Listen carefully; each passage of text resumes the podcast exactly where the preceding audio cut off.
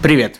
Вы слушаете подкаст «Не до разговоров». Это медийный проект, в котором мы общаемся с людьми из бизнеса, которым обычно не до разговоров. Ведь у них слишком много дел, а на них слишком много ответственности. Первый сезон подкаста посвящен теме корпоративного обучения. У нас в гостях руководители корпоративных университетов, директора по обучению персонала и представители образовательных организаций. Вместе с ними мы постараемся разобраться, что же происходит на рынке корпоративного обучения в России, обсудим самые значимые кейсы и составим прогноз на ближайшее будущее. меня зовут Александр Сычев, и мы начинаем новый выпуск подкаста «Не до разговоров».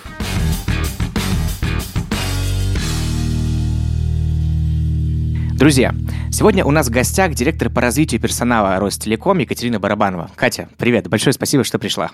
Саша, привет, большое спасибо, что пригласил и так представил, прям волнительно все это.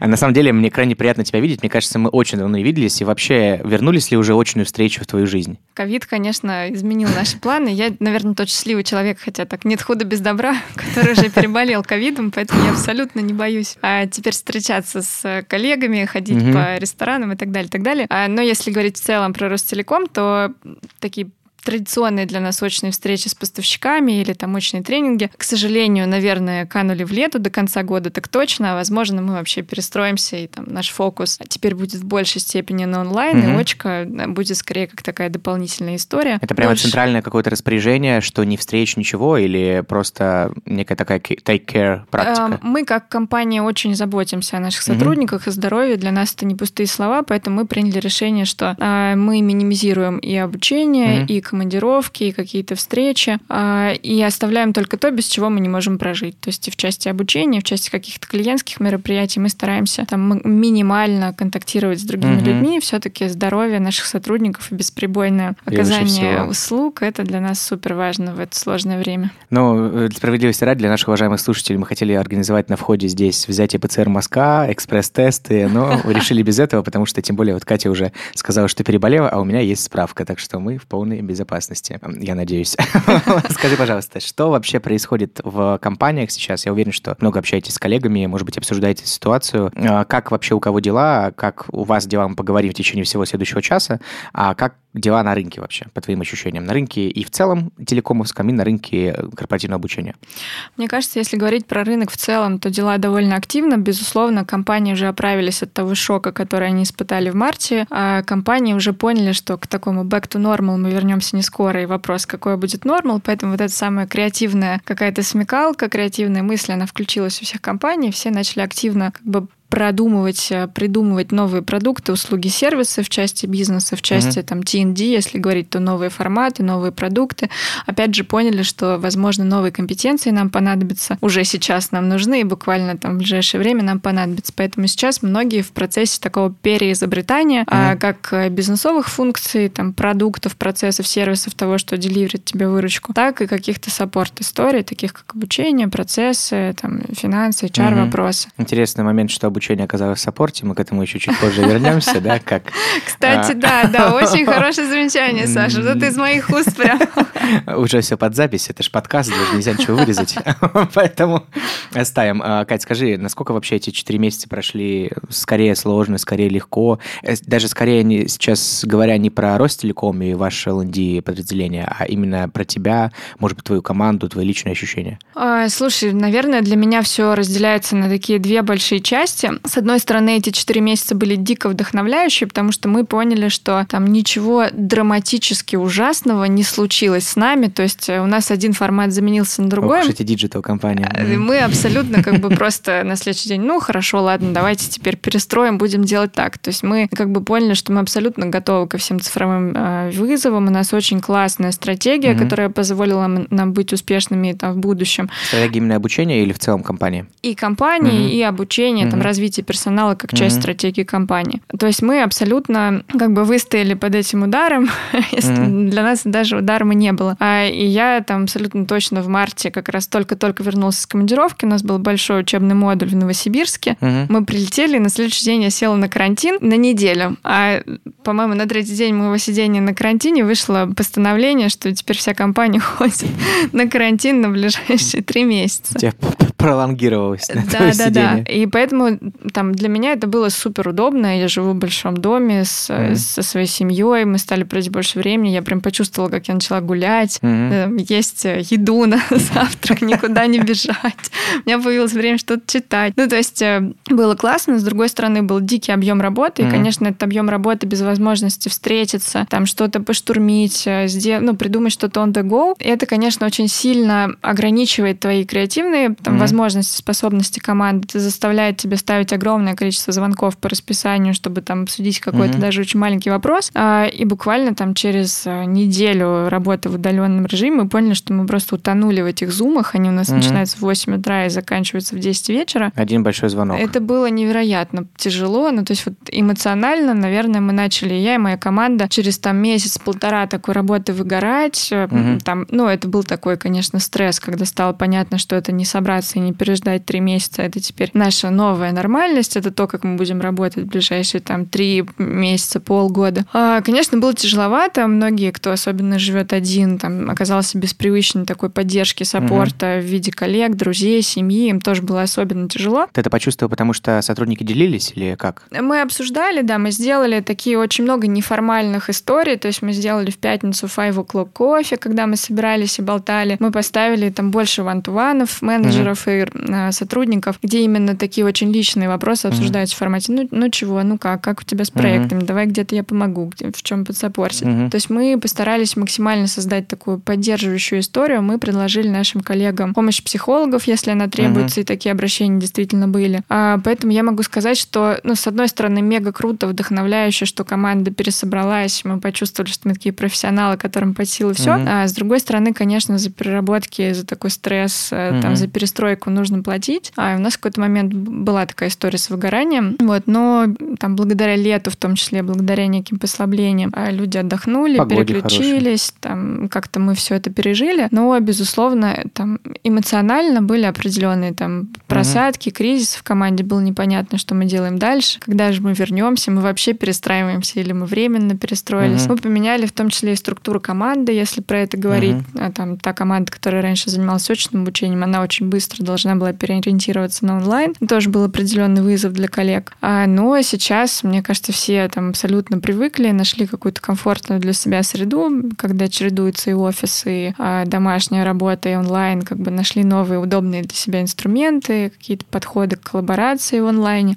Так что сейчас тут все нормально. Мне кажется, мы можем еще 10 лет в таком режиме существовать. Интересно, что ты сказала, что вызовы лежали в плоскости эмоционального такого здоровья, если в широком смысле говорить. Мне тоже показалось, что пандемия в первую очередь ударила по, не столько по компаниям, сколько лично по людям в этих компаниях и, как следствие, по бизнесам. Ну, если не говорить про какие-то отрасли, которые, конечно, сильно пострадали э, в виде, например, там, хорики все, да, потому что просто невозможным стало существовать этим бизнес-моделям, ну, какое-то время, во всяком случае. Но интересно, что в этом смысле очень большое количество компаний здесь раньше у нас уже были гости, говорили как раз о том, что они, в том числе там Оксана Фетиз из МТС, еще коллеги предлагали именно консультации такие психологические, очень много уделяли вот этому некому моральному здоровью людей. Мне кажется, что это правильно. И вообще есть уже даже ресерчи, что в этот турбулентный период роль лидера трансформируется, и самые важные качества, вот я читал недавно, что один из самых важных качеств в такое время — это умение создать безопасную и доверительную среду. Ну, абсолютно согласна. Умение быть гибким, умение слушать, умение mm-hmm. адаптироваться под изменения. В этом смысле я супер восхищена нашим менеджментом, который, казалось бы, там огромная корпорация, mm-hmm. там очень, которая работает над своей эффективностью, которые были, ну просто, э, мне кажется, сложнее быть еще более гибкими, чуткими, mm-hmm. отзывчивыми, очень там, саппортив к своим сотрудникам.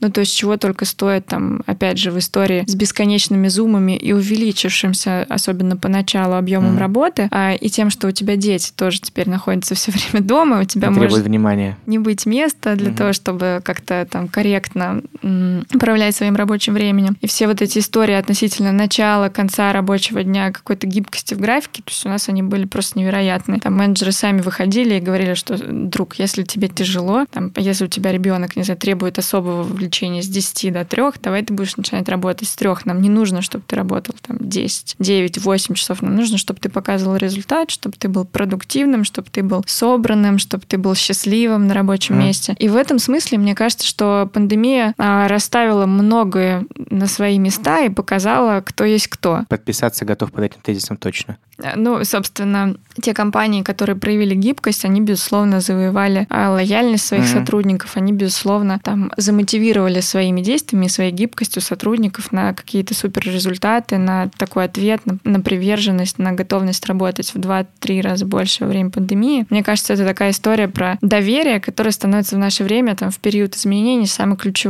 если говорить про отношения mm-hmm. сотрудника и работодателя. Ты сказала такую м- историю про лояльность сотрудников и такой тезис.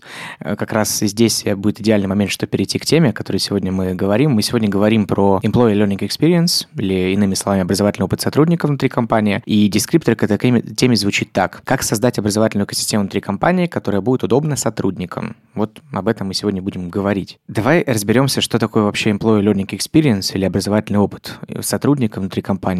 Опыт какой еще опыт? Мы на химии?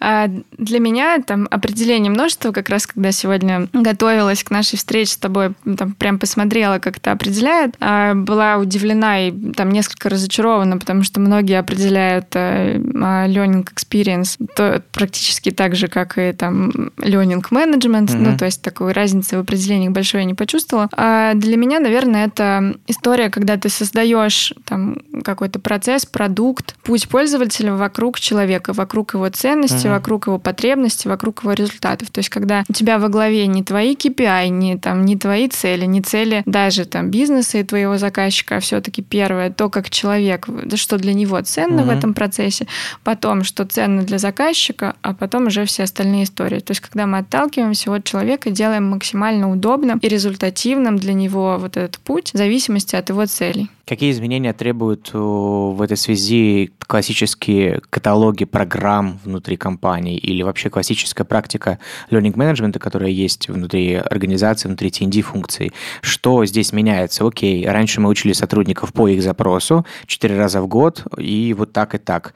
Какая трансформация здесь происходит, если мы говорим уже не просто о менеджменте образовательного процесса внутри компании и там, условной переподготовке кадров, а о learning experience? Мне кажется, что тут можно сравнить с сервисом Netflix, Который у всех, безусловно, на слуху. А раньше у нас была программа передач в журнале «7 дней», которую мы листали, выбирали удобную передачу, а там отмечали себе карандашком, что в воскресенье в 19.00 я буду смотреть, не знаю, там программу «Пока все дома». Ты, ты смотрела, кстати? Как, конечно. Но только она была не в 19.00, Да, я что когда смотрел всегда. Безусловно, я была большим поклонником всех программ, которые только шли по телевидению. И ты это смотрел. Сейчас, если мы говорим про Netflix, то там на основании данных о тебе, на основании твоих паттернов э, поведения, твоих паттернов потребления тебе предлагается очень релевантный, очень интересный контент, который ты можешь потреблять на удобной тебе платформе, через удобный девайс, в удобное время. Uh-huh. И это про опыт, собственно, что теперь не ты подстраиваешься под обстоятельства и под некую платформу, а то, что контент подстраивается под тебя, подача, формат, длительность. А это все твоя такая траектория телесмотрения, траектория видеосмотрения, траектория потребления контента подстраивается под тебя. А, и для меня, наверное, это очень большой там пример, на который можно равняться и в целом, который можно брать как бенчмарк, когда ты говоришь про любые образовательные там, uh-huh. траектории и подходы. Вообще в целом как бы мы с тобой до эфира говорили о том, что я работала немного в медиа uh-huh. перед тем, как начать свою карьеру в ЛНД, поэтому там, для меня, наверное, источник вдохновения это во многом медиапродукты, и я все время смотрела, какие там паттерны uh-huh. потребления, что там а, регулярного, что там, что там меняется, как в целом а, пользователь взаимодействует с медиа-контентом. А, и возвращаясь к каталогу программ в обучении, каталог программ — это как некая вот программа передач в журнале uh-huh. «7 дней». Uh-huh. А все-таки Learning Experience это, ну, он состоит из многих-многих частей. И это удобная платформа, на которой ты можешь быстро найти то, что тебе нужно. То, что ты найдешь, это не просто, не знаю, топик там лидерства uh-huh. или презентации, а решение конкретного вопроса. Например, я иду к тебе сейчас на подкаст, и я переживаю. Мне нужно научиться справляться с волнением. У меня есть конкретный вопрос. А, и вот то, насколько быстро я могу найти ответ на свой вопрос, uh-huh. это тоже часть опыта. Насколько удобен меня формат. Я могу это посмотреть с мобильного, пока еду в такси, а, или я должна зайти во внутреннюю сеть, открыть условную ЛМС, провести там угу. этот поиск. То есть это все большие, опять же, удобно мне это смотреть в видео формате или удобно мне это прочитать, удобно мне получить некую выжимку типс, а удобнее мне получить там ряд email рассылок на свою почту, если я заранее к этому готовлюсь с какими-то практическими упражнениями. Это все часть опыта. Поэтому там а, Learning Experience — это такая большая экосистема, которая состоит из платформы, из способов, ну, из способов доставки, из э, структуры самого контента, из опыта взаимодействия с этим контентом, uh-huh. из того, как ты его ищешь, онбординга в продукт. Все как абсолютно в обычных цифровых продуктах. Звучит очень футуристично и очень вдохновляюще, и настолько же пока, к сожалению, как будто бы далеко от реальности. Скажи, есть ли успешные кейсы вот этой интеграции всего? Потому что то, что ты говоришь, это как раз про экосистему, о которой мы сегодня в том числе говорим, про которую удобно, которая окутывает и действительно, ну, пример с Netflix, мне кажется, очень релевантен. Вообще, э, у нас в одной из предыдущих выпусков была э, знакомая не понаслышке тебе прекрасная Света Карлович, с которой вы сейчас взаимодействуете по понятным причинам. Наш большой друг и партнер. Да, ну это логично и очевидно, она крайне приятно тоже отзывалась о вашем опыте здесь, но тем не менее она говорила, что вдохновляться всегда нужно опытом из релевантных сфер. Очень классно, что ты говоришь как раз, например, из медиа, ну давай в нем и останемся. То есть не опыт из образования, а опыт именно из медиа, Netflix, который как экосистема, по сути, тебя окутывает. Как это все реально можно в компанию интегрировать с информационной безопасностью, с архаичными и легаси IT-элементами и прочим, прочим, прочим. С невозможностью зайти производственному персоналу с кнопочного телефона в классное видео LMS, в LMS с видео, как это все сделать? Слушай, ну тут такой как бы очень комплексный вопрос. Безусловно, если наша там IT-команда а, объясняет тебе, почему нет, а не почему да, mm-hmm. наверное, очень сложно в этой культуре что-то сделать новое, что-то создать, что-то построить. Слава богу, мне не объясняет. А, слава богу, мне тоже. А другое дело, если мы в целом говорим про то, что тебе нужно быть конкурентным, про то, что ты борешься за новых потребителей, тебе нужно быть очень быстрым, тебе нужно соревноваться со стартапами. Если мы говорим про там EdTech, то корпоративный университет начинает конкурировать там с теми же самыми Skill Factory, Skillbox, uh-huh. Geekbrains и прочими уважаемыми там Яндекс Factory, Яндекс Практикумом uh-huh. и прочими уважаемыми стартапами. Дальше вопрос, как ты можешь быть быстрым. А, тебя отягощают, не знаю, там, закупки, налоги, контроль качества, IT и прочее. Значит, тебе нужно комплексно, ну, там, не конкретно специалисту по L&D, угу. а, наверное, там, вашему SEO, если это боль компании, быть конкурентным, в том числе через обучение угу. и развитие, через развитие человеческого капитала, ему нужно смотреть на эту всю историю комплексно. Как, например, ну, к слову о том, что это не невозможно, сделала компания Hair, угу. там, крупнейший в Китае производитель бытовой техники, которые угу. увидели голубой океан в области индустриального интернета вещей, но поняли, что они никогда не смогут соревноваться с IoT-стартапами, а, потому что они огромные корпорации с кучей процессов и вытекающих, поэтому они абсолютно трансформировали свою модель управления там, в такую как бы платформы, uh-huh. small ventures и а, employees, которые деливерят тебе вот непосредственно как бы опыт и конкретные продукты. Если я не ошибаюсь, они даже привлекают команды из э, тех-стартапов. Абсолютно. Внутрь. То есть они могут формировать эти команды либо из своих текущих сотрудников, либо приглашать внешние команды. И это такой компании теперь, можно сказать, огромный венчурный фонд, угу. которая просто поняла, что нужно двигаться. И здесь там история такая, если ты хочешь конкурировать за таланты, угу. за класс, если ты хочешь быть конкурентным в цифровой среде, а, тогда тебе нужно менять в целом свою культуру, и там а, learning experience — это одна из частей. Если там у тебя активный лендишник, который хочет внедрять experience, а больше дальше-то никому не надо, ну, это очень тяжелая работа. Но дальше, опять же, там можно говорить о том, что э, она состоит из разных элементов. Ты можешь замахнуться на что-то большое, можешь на малое. Если говорить про что-то большое, то нужно начать, безусловно, с того, чтобы очень тщательно собирать статистику, собирать данные, пробовать внедрять э, там элементы, связанные с искусственным интеллектом, э, с рекомендательными системами. И сейчас на российском рынке появилось большое количество компаний, угу. которые предоставляют эти сервисы, которые партнеры, там большое количество разработчиков, которые mm-hmm. в этом уже там имеют потрясающий опыт. И вообще рекомендательные системы — это такая супер база, которая есть у любого ритейла. Mm-hmm. Дальше вопрос твоего креативного подхода. Можешь ли ты схантить эти директоры из ритейла а, там, в HR и попробовать выстроить всю эту историю? Mm-hmm. Либо ты можешь купить там вендорское решение у компании Крок или каких-то еще компаний. Mm-hmm. А, то есть варианты, мне кажется, есть. Дальше, начиная работать с данными, ты видишь определенные паттерны, ты можешь выстраивать систему рекомендаций хотя бы на основании того контента, который есть. Это новая компетенция,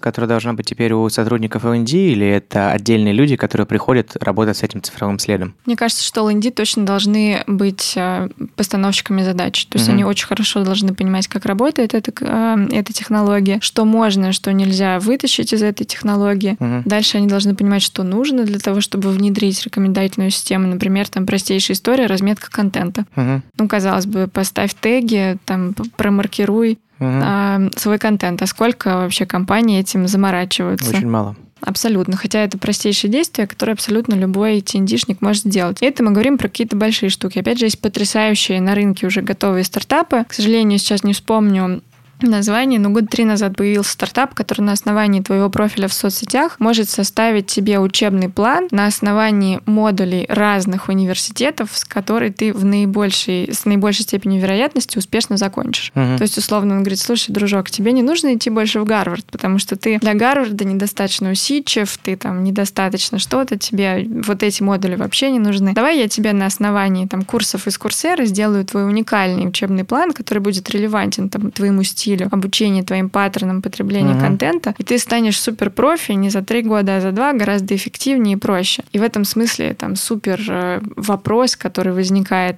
там у университетов, у методологов. Университет как такой, э, скажем, главные методологи угу. вообще всея планеты. Э, получается, что искусственный интеллект может уже учебный план составлять лучше, чем ты. Что это более релевантно, более как бы быстро, что это более предсказуемо для студента, более эффективно эффективно, угу. окей, зачем тогда моя столетняя экспертиза там или двухсотлетняя? Куда тогда вот этих всех уважаемых людей э, с, с бородами и со шляпами? Ну, то есть, на самом на деле сейчас... территорию вообще заходим. Сейчас происходит такой большой разворот. Но если идти к каким-то маленьким вещам и говорить про там learning experience, опять же, какие-то супер простые вещи про то, что там тренинг, когда он разрабатывается, ну, дизайн тренинговых программ тоже mm-hmm. должен измениться.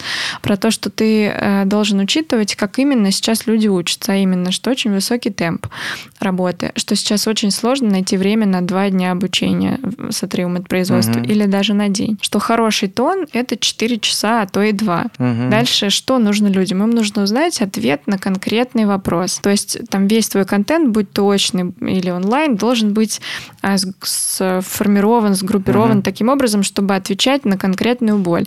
Какие дальше есть боли? Там боль лидерства, ее ни у кого нет. Вот есть боль, как справиться с конфликтом, как провести а, эффективное совещание, как вдохновить команду, там, как ее поддержать в период изменений, не знаю, как сделать так, чтобы понять, кто работает, кто отдыхает. Ну, то есть это конкретные, очень четко сформулированные угу. боли, и тебе нужно научиться на них отвечать своими очными форматами, своими а, форматами онлайн, и дальше какой результат. Я как студент прихожу с какой целью, и как это обучение отвечает на мою цель, как я внедрю это в работу, как я увижу сама в работе, поменялось что-то или не поменялось после того, как я использовала там а, возможность вот эту образовательную, которую мне дает компания. Как мой руководитель это увидел. И это тоже должно быть отражено в опыте. Как я могу к этому обратиться через три месяца? Ну, скорее всего, я все забыла, а мне все-таки нужно там опять проводить эти угу. совещания. У меня опять возник этот вопрос. Как я быстро могу это найти? Как я могу это сделать в удобном формате? Через удобную мне платформу. Никогда я подстраиваюсь под требования безопасности, требования IT, ограничения ЛМС, а когда я получаю это в том виде, в котором реально мне интересно и удобно. Потому что иначе, опять же, возвращаемся к медиа. Я пойду в Google, я пойду на YouTube, и мне, собственно, тогда не нужно корпоративное обучение. Опять же, как а, в чем ценность обучения по сравнению с YouTube? Потому что в обучении есть твои коллеги угу. и ты можешь обменяться каким-то релевантным опытом. Файн, если это ценно, как ты можешь добавить вот эту частицу коллаборации, коммуникации в твой обучающий опыт? Как ты можешь там усилить наше взаимодействие? Как ты можешь расширить мой нетворкинг внутри компании? И это довольно простые вещи, которые ты можешь начать а, вкладывать в дизайн программ хотя бы там тем, что ты не будешь делать а, тренинги по два дня или по дню, а будешь думать угу. о том, как ты сделаешь их на 4 часа и как они будут отвечать на конкретный вопрос. Очень очень прикладной. Мне кажется, мы сейчас, если, уважаемые слушатели, вы писали, то у вас есть на руках гайд по первичному педдизайну, особенно если вы хотите работать с Ростелекомом.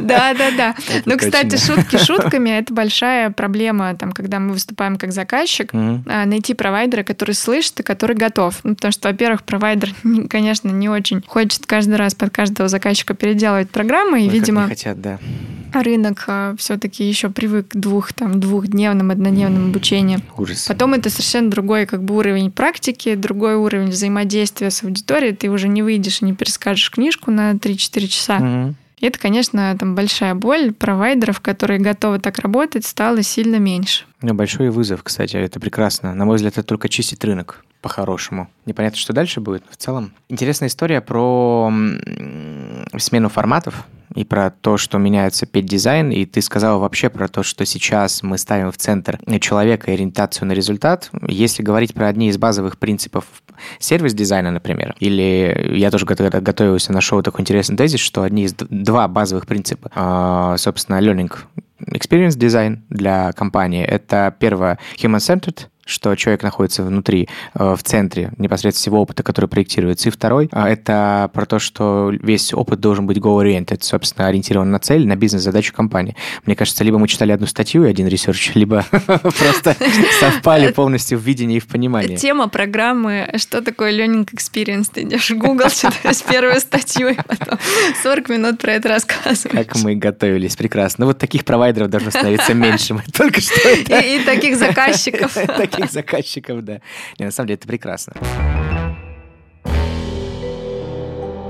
Наша рубрика «Диванные аналитики». Уже ставшая традиционной для нашего подкаста рубрика, в которой мы разбираем какие-либо исследования, тезисы, элементы или этапы интервью, которые есть на просторах огромного интернета. Я сейчас озвучу тебе тезис, фразу, и тебе нужно будет как-то его прокомментировать. Комментируй, пожалуйста, нещадно, э, ровно так, как считаешь, и, в общем, совершенно не стесняйся в выражениях. После этого я скажу, кто это был, и потом ты, может быть, расстроишься от того, что ты только что сказала. Вот. Итак, э, первая фраза. Миллениалы сейчас составляют самую большую долю рабочей силы и в конечном итоге начнут доминировать в ней после выхода на пенсию бэби-бумеров. Конкуренция за лучших сотрудников из поколения миллениума жесткая, а для привлечения лучших сотрудников организации должны придерживаться философии, ориентированной на учеников. Ну, сложно поспорить или опровергнуть. Хотя буквально вчера я читала исследование Маккинзи о поколении Z, которые говорят о том, что поколение Z становится такими суперинфлюенсерами а, относительно там паттернов поведения, проектирования цифровых сервисов, TikTok. проектирования опыта. Ну, TikTok тот же самый, как пример. А, и как раз о том, что нужно внимательно смотреть за Z, потому что настолько быстро сейчас меняются технологии, что только Z будут успевать к ним адаптироваться, как-то в них разбираться и mm-hmm. что-то выдавать давать в качестве результата. Поэтому миллениалы, а, это все классно, но они как бы очень self-oriented, такие все на чили, как бы счастливые и так далее. А Z это очень неравнодушное, активное поколение, которое за правду, за лучший мир, а очень толерантные ко всему. Поэтому я, наверное, не соглашусь. Ну, то есть статистически, да, миллениалов сейчас больше, но я не соглашусь, что нужно именно на миллениалов ориентироваться. Можно не успеть развернуться, да? Ну, я боюсь, что да, нужно быть на, на шаг впереди. Окей, окей. это был элемент э, из research а исследовательского центра Pew, который находится в Вашингтоне и, собственно, публикует большое количество research а как раз о социальных проблемах, общественном мнении и так далее. Э, и, на мой взгляд, в принципе, действительно то, с какой скоростью часто разворачиваются огромные enterprise, огромные компании, может в этой скорости не хватить, чтобы успеть адаптироваться. Потому что уже сейчас, так как мы все находимся в одном инфополе, и YouTube, и другие каналы, они открыты. Там действительно э, контент для людей до 18 лет, куда, несомненно, относится там, представитель поколения Z, он действительно уже часто берет свое для всех аудиторий вообще. Поэтому можно на эту тему подумать. Следующий тезис. Карьерный рост – это самое привлекательное качество, которое миллениалы видят в работе. По теории поколений пошли. Это Евгения Шамис утверждает? Нет. Евгении, кстати, большой привет, но нет, это не от нее. Я тоже думал, когда готовился. Слушай, а, не знаю, опять же, там ориентируюсь на те свежие исследования McKinsey, которые я вот, вот читала. Просто сели два любителя research ей. С одним я с другим. Да я просто боюсь, что у меня будет один источник, а у тебя их будет сильно больше, как бы, но поколение миллениалов, оно ориентировано, опять же, на такой, знаешь, как бы оно очень благостное, ориентировано на баланс, на такой как бы чил, на, на получение кайфа. Угу. Поэтому относительно карьерного роста, мне кажется, что скорее это история про иксов, которым нужно как бы достигать, которым угу. важен статус, которые а, как бы реально там где-то были обделены и привыкли бороться. А миллениалы, они такие очень самодостаточные ребята. Где тут кальянная ближайшая? Окей. Да-да. Это тезис Американского института общественного мнения, института Гэллопа. Вот есть такое чудесное заведение, которое проводит research. Они считали, что э, вот именно так сформулировали этот тезис и считали, что карьерный рост для миллениалов очень приоритетен. Мне кажется, что э, там говорилось в большей степени, наверное, про эмоциональную вовлеченность и ощущение от амбициозности задач, которая постоянно нарастает. И здесь мы с тобой, думаю, вдвоем согласимся, что это для все-таки этой аудитории релевантно. Но по поводу иксов я согласен. Я, я поняла твои источники, я дальше буду соглашаться. Соглашаться? А, слушай, ну нет, тут бывает иногда я, я разное подбрасываю. Вот э, интересно, вот это вот сейчас будет фраза. Процесс обучения очень похож на процесс исцеления. Лучший опыт обучения носит личный и медленный характер и требует много внимания. А, ты знаешь, я соглашусь. А, единственный момент, что там я для себя долго думала вообще, что в чем разница между обучением и развитием. Почему mm-hmm. называют вот департамент обучения и развития. Понятия не имею до сих пор. И для себя я это там объяснила следующим образом, что обучение это то, что тебе, ну, как бы кровь из носу нужно, чтобы выполнять свои mm-hmm. э, там должностные обязанности, например, знать продукты компании, уметь грамотно продавать, вести переговоры. А развитие это такая вещь, которая, в принципе, тебе прямо сейчас не нужна для того, чтобы быть успешным в своей роли, но mm-hmm. она тебе очень важна для того, чтобы показать, сделать какие-то следующие шаги и так далее. Okay. И mm-hmm. в этом смысле я не очень соглашусь с термином обучения, но я там абсолютно на 100% согласна с термином развития, потому что развитие, оно не происходит э, там ежесекундно, это mm-hmm. Такой итеративный процесс, который нужен, должно совпасть там твое какое-то настроение, внешние обстоятельства, там мысли, которые тебя закладывают. Поэтому на сто процентов соглашусь, что для следующего шага угу. там абсолютно тебе нужно время, тебе нужно привыкнуть, тебе нужно там быть с правильным настроем. Поэтому кто бы ни был автор, разделяю вашу точку зрения. А, к сожалению, он не послушает это, потому что он живет в Мумбаи, и это глава обучения Neosoft Technologies. Собственно, его чудесное имя, фамилия звучит Гаураш Гайтонде. Но... Я думала, ты скажешь, что он уже не просто не, не, не живет сейчас в наше время. Мумбаи, нет, нет, нет, не никаких поэтому. границ. Значит, у нас тут были, у нас тут были в какой-то момент э, цитаты людей, которые уже не с нами, но нет, это не про то. Э, следующая цитата будет особенным, потому что эта цитата записана нам лично. Итак, внимание, слушаем. Не знаю, определишь ли ты сразу по голосу, но я думаю, что да.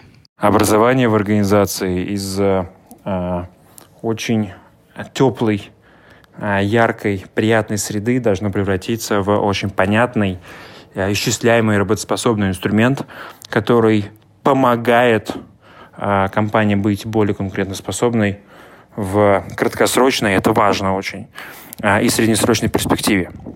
Весь образовательный опыт должен проектироваться не потому, что это написано в каком-то интересном отчете, в каком-то интересном исследовании, а потому что есть такие цели у бизнеса, они ясно каскадированы, и люди, которые проектируют этот опыт, понимают, как встроить новый материал в том, чтобы организация стала прямо сейчас более успешной. Это важно. Ключевое слово «прямо сейчас», да. Потому что цели не должны быть размыты в этом во всем.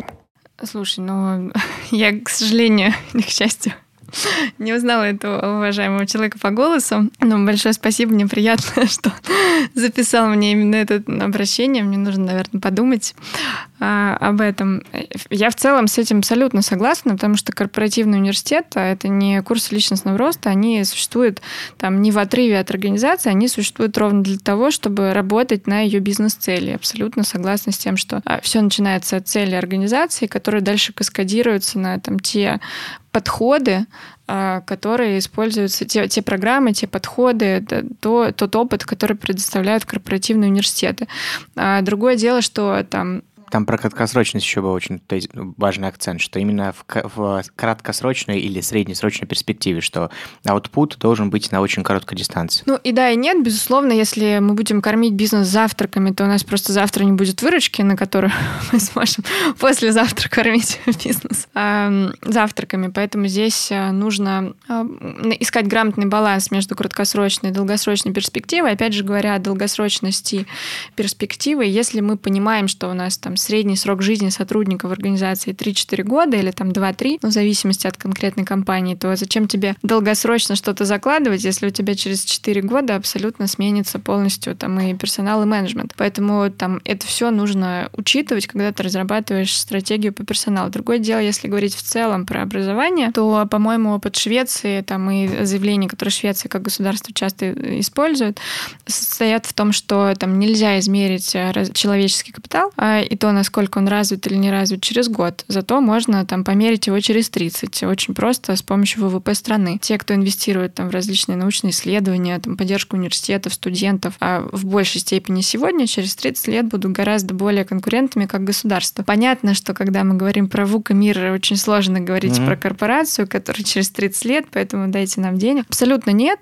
Корпоративный университет должен отвечать конкретным бизнес-целям, как бы понятную очень а, ценность давать бизнесу, и бизнес должен видеть, как бы в чем эта ценность, понимать, как он ее измеряет. Там я сейчас не говорю про эту любимую, а, как бы TND-шную тему Рои. Хочешь обидеть TND-шника, спроси, как он считает Рои. Вот. Но я говорю о том, что это там ну, должно быть понятно и ценно для бизнеса, безусловно. Угу. А кто был этот автор? А, мы благодарим за это обращение руководителя бюро Пюдапт Ко, куратора курса сервис-дизайн британской школы дизайна Александра Нинашева. Так что можешь передать ему короткий привет. Саша, большой тебе привет, спасибо. Я с тобой согласна. Это была рубрика «Диван аналитики», а мы движемся дальше.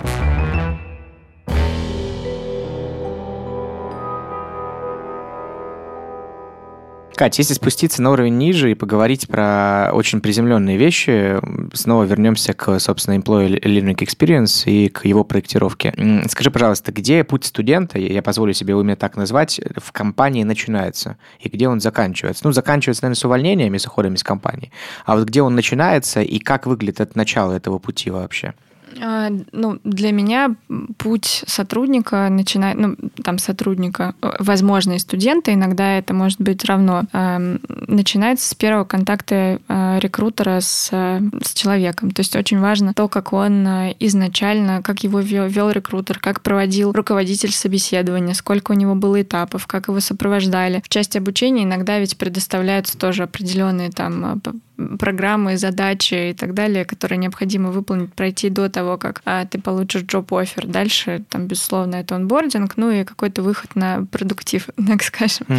Но я бы не сказала, что путь сотрудника в организации, ровно как и там образовательные возможности, заканчиваются с моментом увольнения. Это очень сильно зависит от твоей стратегии. Опять же, сейчас становится все более популярно клубы выпускников, угу. когда ты... Выпускников компании? Выпускников компании, да. Когда угу. ты продолжаешь с ними взаимодействовать, предоставляя предоставляя те или иные там сервисы, возможности, начиная от каких-то там встреч, клубов, обсуждения определенных тематик, а заканчивая... У кого такое есть в России? А, слушай, я там а, не могу рассказать, наверное, про всех, кого есть. Точно знаю, что такая история есть у Крока, потому что mm-hmm. я сама там работала mm-hmm.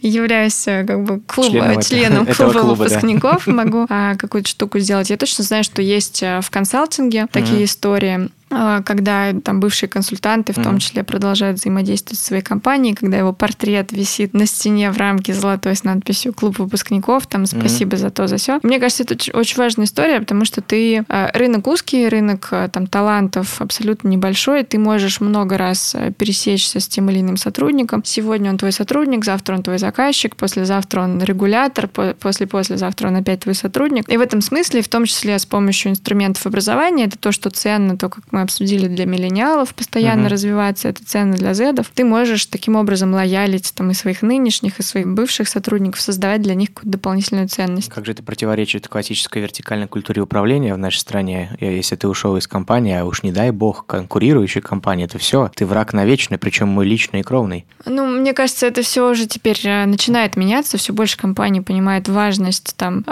абсолютно там культурного расставания с сотрудниками, полюбовного, угу вот поддержание с ними контакта. Многие компании рады, когда сотрудники возвращаются к ним в там, второй или в третий раз в каких-то новых ролях, когда Особенно они растут. в теории несколько карьер, если смотреть. Абсолютно точно. Угу. А, поэтому мне кажется, что вот как говорят э, lifelong learning, то же угу. самое, вот lifelong у тебя взаимодействие с компанией угу. и образовательные сервисы ты можешь встраивать как часть этого взаимодействия. Окей, okay, допустим, образовательные сервисы являются частью learning experience после окончания нахождения в компании, то тогда а, длина learning experience, по сути, длина employee experience. Ну, по сути, да. Как они взаимодействуют? Ну, то есть, э, какие есть сервисы на каждом этапе пути человека в компании, которые могут его э, втянуть в образовательный опыт? Ну, окей, по сути, мы начинаем говорить про экосистему. Через какие каналы можно обеспечить то самое непрерывное, э, если уж не lifelong, как минимум точно э, job learn, job long, или как это назвать. В общем, на протяжении всего нахождения в компании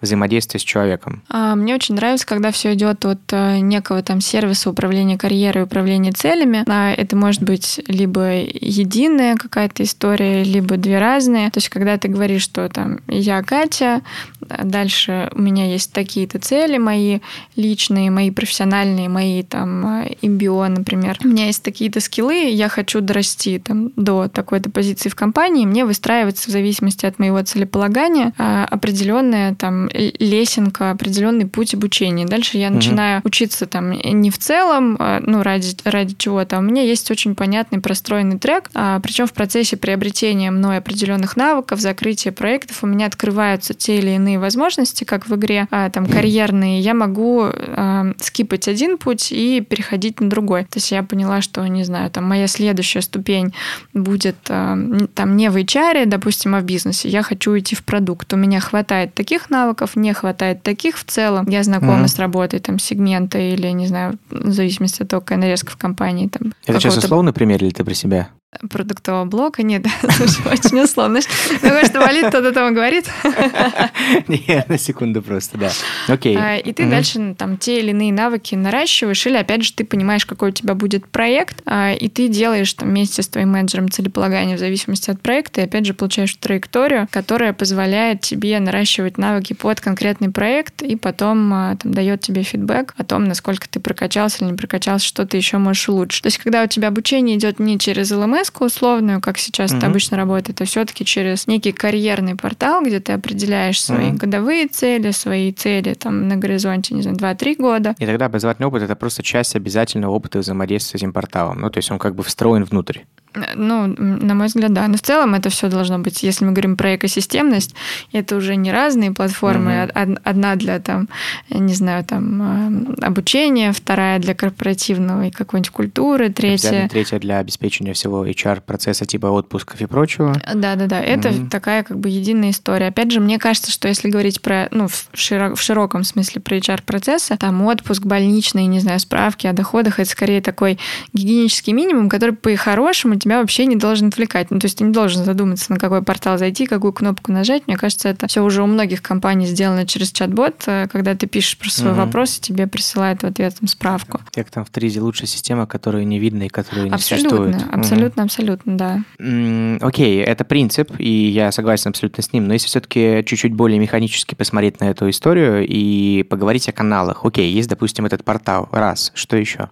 А, давай я тебе приведу пример, э, там, как это механистически может работать на там, одном из сервисов, который есть в Ростелекоме. Давай. У нас есть одна из больших задач, э, это апскилл и рескилл сотрудников. Что мы под этим понимаем? Когда там, а, мы внутренним, внутренних наших сотрудников дообучаем, например, до тестировщиков, пентестеров, джуниор-разработчиков, UX-дизайнеров, э, э, и как бы онбордим их в новые позиции внутри компании, там создаем такие внутренние ротации. А для того, чтобы вот эту всю историю реализовать, в центре вот этой штуки у нас стоит так называемая биржа талантов. Это, можно сказать, внутренний юду угу. слэш карьерный сервис. То есть, с одной стороны, а, заказчик в виде там любого менеджера может опубликовать там работу какую-то цифровую, не знаю, там э, провести определенные исследования, а, не знаю, разработать лендинг для образовательного э, проекта или еще написать чат-бота для какого-то тренинга. Ну, там абсолютно в зависимости от твоих задач ты можешь там что-то а, опубликовать. С другой стороны, там есть сотрудники, которые могут откликнуться на твою задачу, взять ее в исполнение, там реализовать, получить очень прикладной опыт работы с реальным бизнес-запросом, прокачать очень там реально свой скилл. Таким образом, у тебя, как в LinkedIn, там накапливаются подтвержденные скиллы, которые подтверждены реальным заказчиком. Таким образом, все образовательные программы в области апскилла, рескилла, школа программирования, там, обучение по дата-инжинирингу, по кибербезопасности, по разработке, мы направляем а, на эту платформу. То есть все наши выпускники регистрируются на этой платформе и начинают смотреть, какие там есть задачи. С другой стороны, на этой платформе есть наши рекрутеры, которые смотрят, а кто же там есть, кто же активно выполняет задачи, у кого кого хороший фидбэк и с точки зрения сроков, и с точки зрения взаимодействия, и с точки зрения качества реализации задач. А, и могут уже вот этих как бы отобранных и подтвержденных кандидатов, которые не просто отучились на каких-то программах, а которые реально попробовали порешать какие-то очень прикладные задачи, приглашать на интервью, на собеседование к менеджерам. А иногда и сами менеджеры видят, что, слушайте, потрясающий специалист, мне нужен он, я с ним уже и попробовал поработать какой-то задачей, остался супер хэппи. Вот это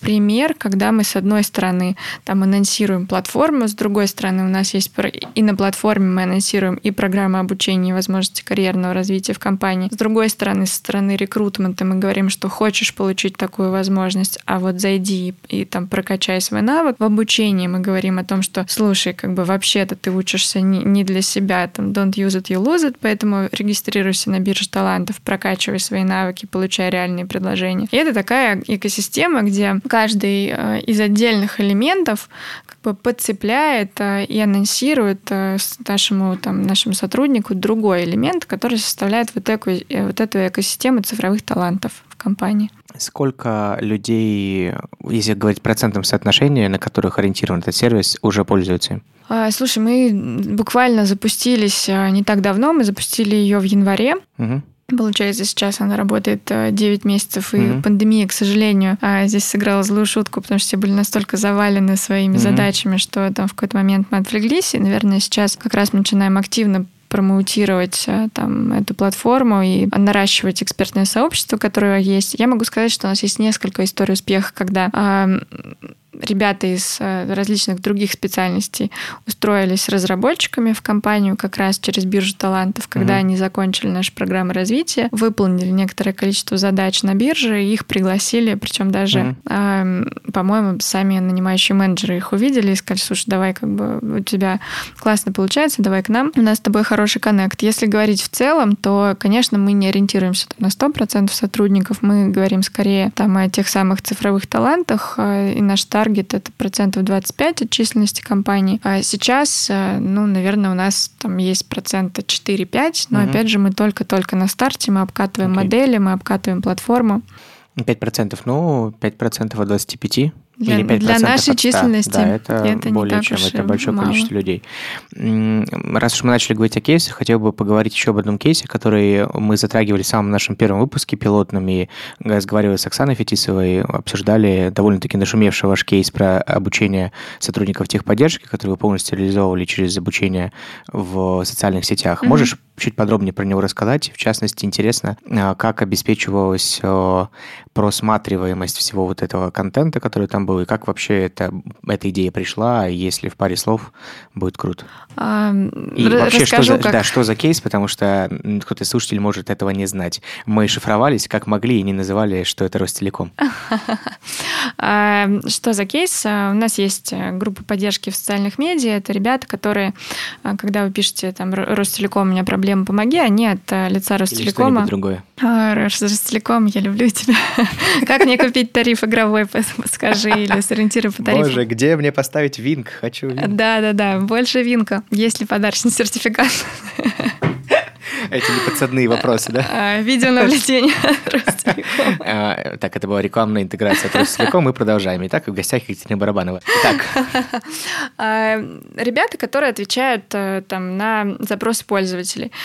Проблема состоит в том, что там зачастую это ребята, которые выросли из колл-центров, и в колл-центрах очень много там скриптов, очень много правил определенных. В соцсетях, к сожалению, это не работает, потому что там сидят другие пользователи, другие люди вообще переписываются в соцсетях, они как бы иначе общаются, и они, конечно, не ожидают там ответов а, каких-то там по скрипту, они не ожидают очень, как же это слово-то назвать такого канцеляризма, э, очень офици... официоза. Mm-hmm. То есть они хотят э, услышать человека, который с ними на одной волне, который реально помог... понимает их проблемы, который хочет им помочь, который гибко подстраивается под их tone of voice. А, и в этом смысле там у нас был большой челлендж, как же нам этих сотрудников научить. А, мы подумали, что, наверное, самая лучшая история, чтобы их научить, сделать обучение максимально близким к среде, в которой они работают, там, к аудитории, в которой они работают, то, что называется иммерсивное обучение, то есть обучение прямо на практике. Поэтому мы не стали там выдумывать никаких курсов, тренажеров и прочее. Мы прямо создали а, группу ВКонтакте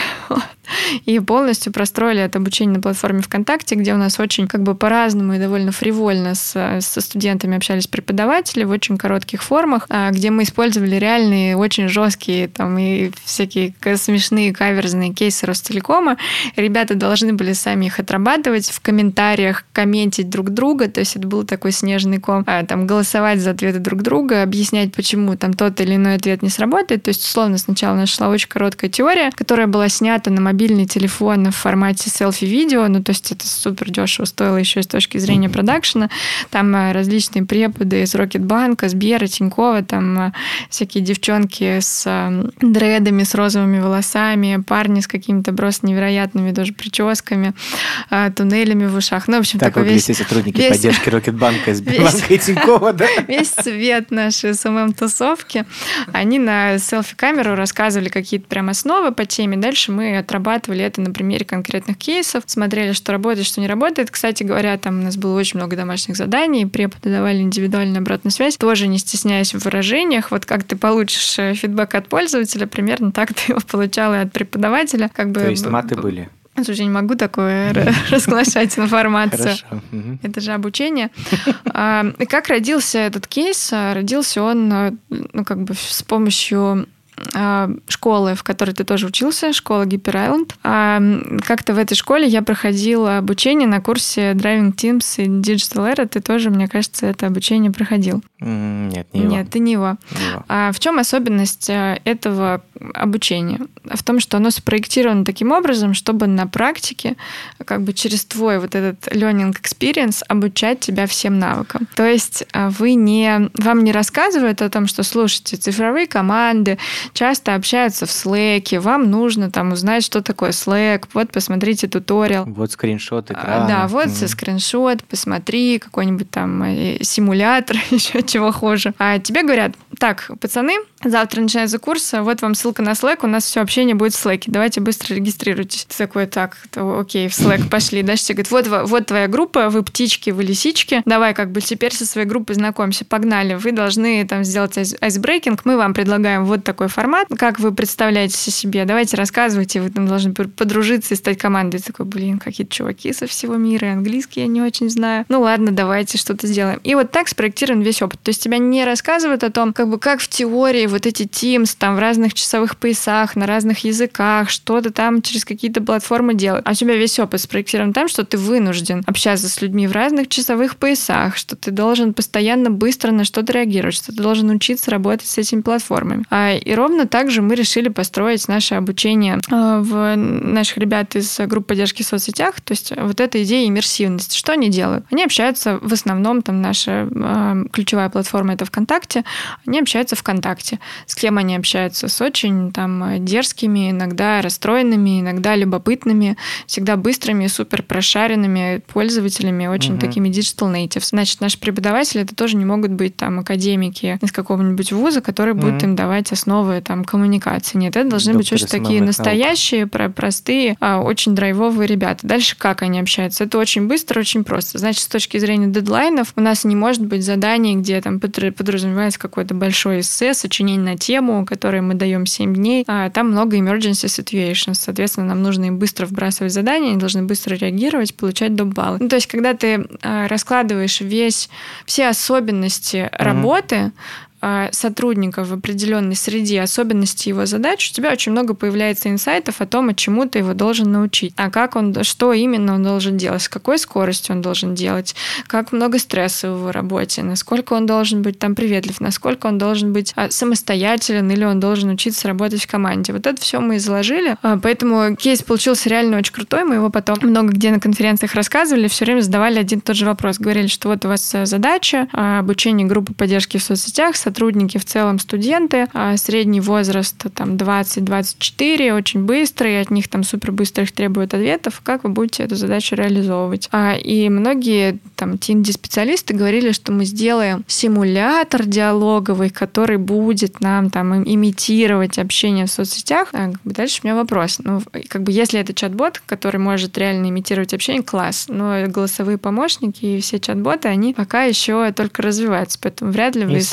созда... создадите такой крутой чат-бот, и абсолютно верно, там, сколько это будет стоить. Ну а дальше вопрос, а зачем вам имитировать эту среду, если вам абсолютно ничего не стоит реализовать обучение на самой Кайф. платформе? Очень круто. Очень крутая идея и очень классно это все сделано. Я во многом... Ой, очень дешево. Ну, очень. Об этом на одной из конференций тоже рассказывали специалисты вашей это, компании. Это супер было дешево. Спасибо большое, Катя, что поделилась. Я думаю, что для тех коллег, кто еще не знает про этот кейс, мы какую-нибудь ссылочку вставим, если есть в СМИ что-то про это. Спасибо, это будет очень ценно. Поделимся. Кстати, mm-hmm. если позволишь, там еще два примера, которые э, приходят в голову, когда мы говорим про э, learning experience и про то, как сделать реально практикоориентированное mm-hmm. обучение, когда тебя там не учат каким-то абстрактным знаниям, а учат тому, что ты будешь делать. А, это пример школы 42. Я, а, и я это... не хотела поднимать эту тему, потому что боюсь, что мы останемся еще с тобой часа на два здесь. А, и это пример университета Минерва, который, там, кто не знает, школа 42 — это школа программирования. А в России есть франшиза Сбербанка, называется «Школа 21». Сейчас она действует в Москве, Новосибирске и Казани, если я не ошибаюсь. А, и эта школа, собственно, там переучивает буквально за...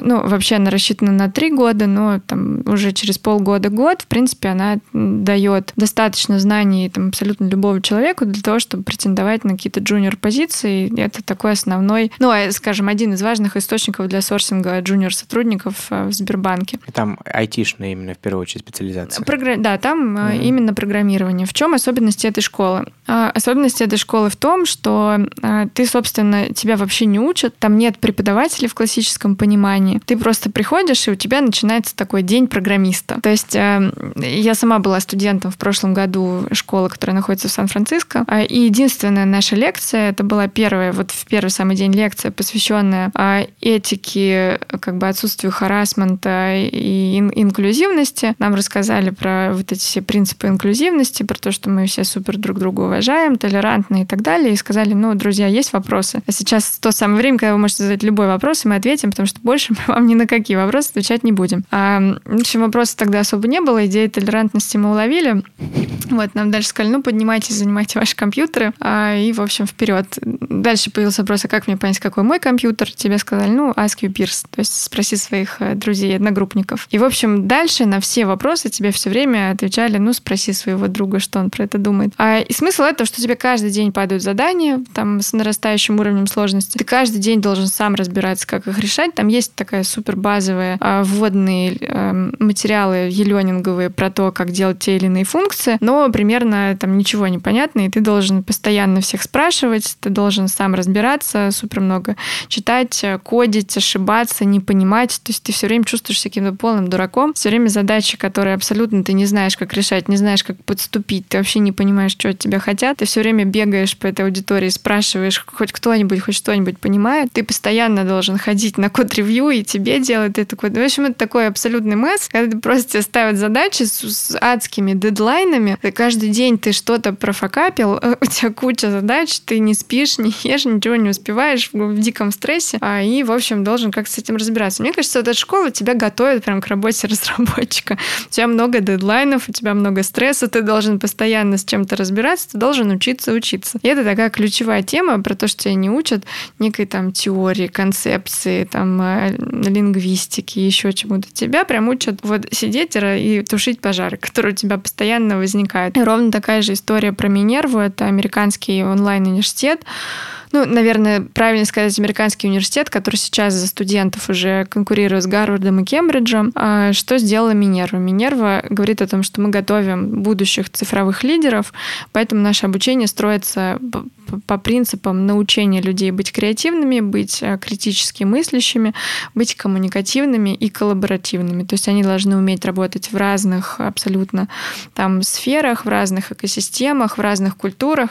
И ровно так и построен опыт обучения обучения. Они самостоятельно изучают теорию, то есть они очень такие self-oriented ребята. Они приходят на групповые занятия только тогда, когда у них есть дебаты, дискуссии, обсуждения, то есть когда занятие предполагает коллаборацию, коммуникацию. Они каждый семестр перемещаются между семью международными центрами инновационными мира. Они за время обучения живут в Берлине, Сан-Франциско, Токио, Буэнос-Айресе, Хаджрабаде, ну и там еще ряд, ряд городов. И они учатся, они работают в среде, они там проходят различные э, стажировки в местных инновационных экосистемах. И таким образом они на практике учатся, как это работать в кросс-культурной среде, как это работать в разных сферах, как это совмещать там, обучение, совмещать работу, как это учиться самостоятельно, а приходить только на коммуникационные такие практические сессии, как это уважать друг друга, как это критично мыслить. Их даже угу. оценивают не по предметам, то есть не по знаниям, по конкретным предметам, а по тому, как они проявляют ту или иную компетенцию. То есть, например, там, насколько ты был, э, проявил коммуникацию или насколько ты там мыслил критично, когда решал вот этот пример по алгебре или там по геометрии. И мне кажется, вот это, наверное, то, что будет центром э, там всех прогрессивных э, и, и тег-стартапов, и TND на и корпоративных университетов, то есть идти все-таки от очень иммерсивного опыта, от практики, как именно студент учится, как именно сотрудник э, как бы учится, что он делает в своей работе, как обучение может помочь ему делать, как его погрузить вот в эту там максимально близкую к практике среду. Твоего монолога про школу 42 в какой-то момент мне показалось, что нам должны сейчас внести просто бокал вина, потому что уровень эмоциональности... Это был ад, я просто вспоминаю и содрогаюсь А, ну значит, не вина, а водки, наверное, но все же. Да, это классно. Я помню, как ты мне рассказывал буквально по горячим следам, когда только вернулась, и я тогда уже чувствовал, ну, конечно, мой собственный опыт небольшого касания школы гиперостов, да, про который ты тоже говорил, это действительно так можно. Это классно. Это невероятно такой меняющий опыт. И надеюсь, что скоро мы все к этому придем. Наша следующая рубрика, которая, надеюсь, всем уже давно полюбилась, называется «Гена И». У нас, Катя, в подкасте существует лирический персонаж. Его зовут Геннадий. Каждый раз этот Геннадий оказывается в разных ситуациях, в которые мы вместе с нашим гостем помогаем ему разобраться и что-то, собственно, сделать. Сегодня у нас рубрика «Гена и дизайн образовательного опыта». Опа-па. Итак. Генка, бросай ты это дело. Гена, ну подожди немножко, подожди, хотя бы минут пять еще посиди. Итак, Гена – сотрудник ЛНД подразделения крупной фармацевтической компании. В компании есть значительная проблема с падением выручки по основным продуктам. Вот так вот рынок меняется, и выручка падает. Но в частности, эта проблема связана с использованием устаревших каналов продаж и архаичной позиции топ-менеджеров коммерческого блока. Гене предстоит спроектировать образовательную программу для этих людей. Катя, с чего начать Гения, как построить процесс создания программы и что обязательно не забыть? Какие у тебя интересные вопросы. А, я думаю, что сперва, конечно же, нужно поработать с э, лицами, принимающими решения, и вдохновить топ-менеджеров эм, этого подразделения, как бы зарядить их верой в то, что те подходы, которые использует эм, наш Гена, что они действительно сработают. И в этом смысле ему нужно придумать какой-то опыт, который будет, с одной стороны, не слишком там далеким от них, не слишком диким, с другой стороны, покажет основные элементы, э, которые будут использоваться в обучении там, подразделения. Поэтому первое первое, я бы все-таки начала с работы стейк... со стейкхолдерами. То есть некая, э, скажем так, демонстрация им демо, да, что вот как это может быть.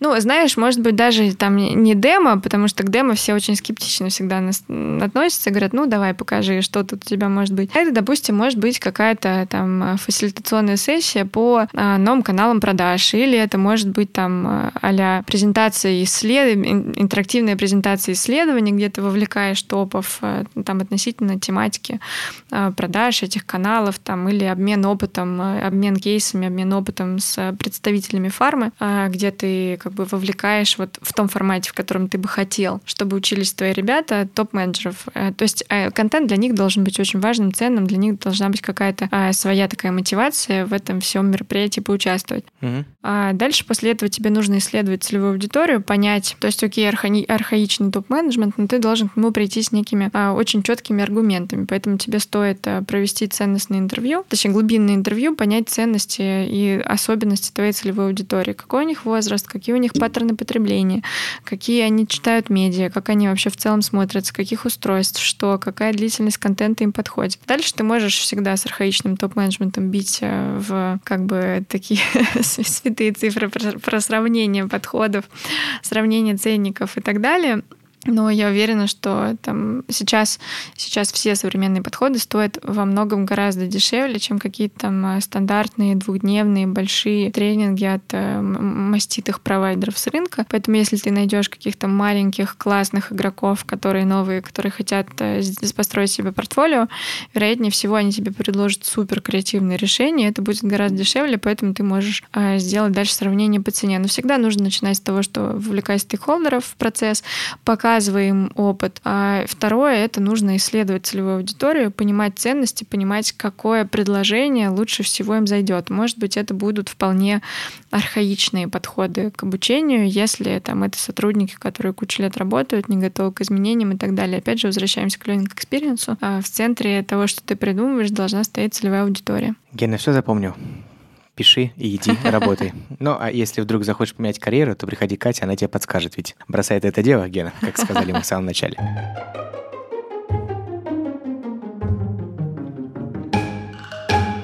Кать, мы плавно подходим к завершению, и в конце, как и обычно, нужно посмотреть немножко вперед. Но не прямо на меня здесь, сейчас, в этой студии, а вперед в плане ближайшего горизонта изменений, которые происходят у нас.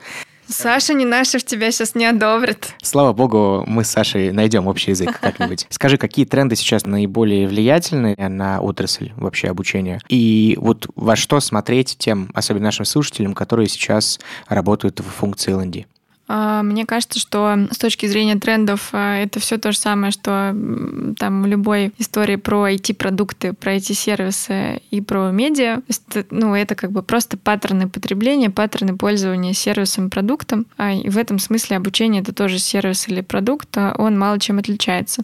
С точки зрения того, на что смотреть, мне кажется, нужно точно смотреть на то, чтобы учиться онбордить очень быстро людей в свой продукт, ну, прям большой фокус на это делать делать. А, к сожалению, в обучении про это вообще не задумываются. Отсюда у нас эти чудовищные дистанционные курсы с кнопкой переключить дальше, дальше, дальше переключить и так далее. А, и, к сожалению, конкуренция наша с YouTube будет усиливаться все больше. Поэтому обучение а, как продукт должно становиться очень понятным. Тебе должно быть очевидно, зачем тебе, там, какой тебе нужен курс, зачем тебе нужен этот курс, как тебе этот курс получить, там, этот опыт получить. А второй момент, тебе нужно учиться работать с данными, учиться там, выводить определенные закономерности, учиться дорабатывать контент, дорабатывать опыт, который есть у пользователя, а собирать с него обратную связь и в этом смысле делать его таким сосоздателем э, контента и сосоздателем опыта, работать с обратной связью, аналитика, работа с данными. Мне мне кажется, это там супер важно, это супер тренд. А это все, что связано с заимствованием методик, подходов, а, инструментов а, вообще в целом из продукт-менеджмента. Всем обязательно TND-шникам нужно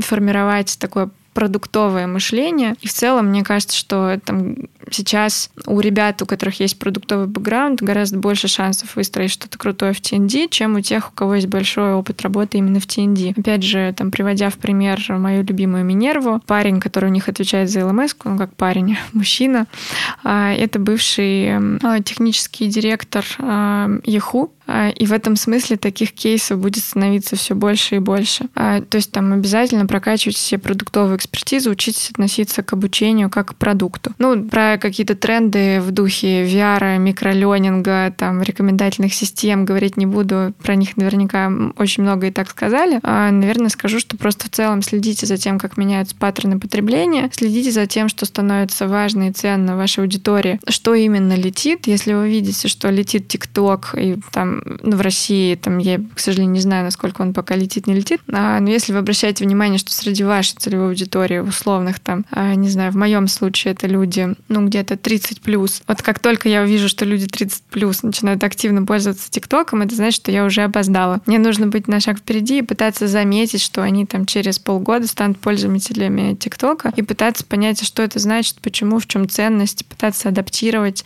обучение под эту ценность, пытаться доставить ту же ценность, а что и доставляет ТикТок. В этом смысле, мне кажется, нужно просто следить за а, продукт-хантом, за медиа, смотреть, что актуально, что популярно, что откликается, что быстро набирает пользовательскую базу, какие приложухи, и пытаться делать прогнозы на, на этой области. Мы отдельно сегодня не обсудили холивар на тему того, обучение — это сервис и саппорт или обучение — это бизнес-партнер, но оставим это для будущих наших встреч. Скажи, Нет, да просто как бы вначале так случайно взял, как-то еще не собрался. Да, безусловно. Тут, знаешь, как посмотреть, бизнес-партнер — это тоже в каком-то смысле сервис. Тут даже если взять самое дорогое, не знаю, там... Эм, нет, не буду говорить, чтобы себя не закапывать делать. Ну, на все можно посмотреть как на партнера, а иногда как и на сервис. Да, у меня работа такая, я провоцировать же должен. У нас же эти лайки, лайки, репосты. Ты только что говорили про медиа-контент. Да, да, да.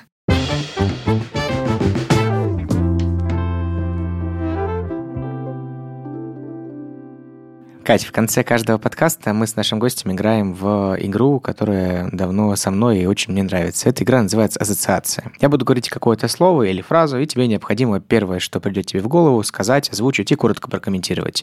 Максимально коротко, буквально одна-две фразы. Вот такое простое правило. Окей. Okay. Профессионализм. Креативность. Ладно, комментировать еще. Но это первое, что пришло в голову, не подразумевает комментариев. Окей, okay. корпоративное образование. Челлендж. Окей. Пандемия. Э, дом. Дом, собака. Смешно, если пандемия собака. Это может быть как конкретный образ, так и вполне себе нормальный эпитет. Опыт. Опыт. А, опыт, а, отдых. А, мне кажется, что чаще всего новый опыт получаем в какой-то нестандартной обстановке. Для меня это Очень отдых. Human-centered design. Саш не наш. Не обходятся выпуски нашего подкаста без Саши. Проектирование. Проектирование строительства. Очень широкий термин. Реально строишь э, с нуля что угодно. Круто. Отчет. График. Сколково. Яблочко. Тренды. А, отчет Гартнера. 2020 год. Ой, это челлендж. Ростелеком. Возможности. Екатерина Барабанова. А, Екатерина Барабанова — человек, который работает с людьми, идеями, развивает их. Круто. Спасибо большое. Это была Екатерина Барабанова. Спасибо большое, что сегодня была со нами. Ура, ура. Спасибо. Рад была всех услышать. Уважаемые слушатели, ни одна моя беседа с Катей не заканчивалась удовлетворенностью, потому что мне всегда не хватает. И действительно, то количество идей, которое летит мне в голову, оно и сейчас довольно-таки внушительное. Но вот чем я хочу поделиться более, чем всем остальным. Много говорим про то, когда же мы уже придем к тому миру, где весь цифровой след анализируется, все сервисы предлагают кастомные подборки и прочее, прочее. Но мне кажется, что оказавшись там, мы очень сильно удивимся, что то, что сейчас кажется нам благостью и огромной возможностью, возможностью может таить в себе новые непредвиденные вызовы. Ну, недаром все-таки э, сериал «Черное зеркало» снят. Но, тем не менее, для всех руководителей очень важна способность смотреть шире. Можно смотреть на Запад, как это делает Катя, и в этом, мне кажется, огромная сила ее и ее команды. А можно смотреть на успешные digital-компании или, например, компании сферы телекома. Это был подкаст «Не до разговоров». Слушайте наши выпуски и подписывайтесь на наш подкаст. Подкаст подготовлен и записан компанией Presium Education.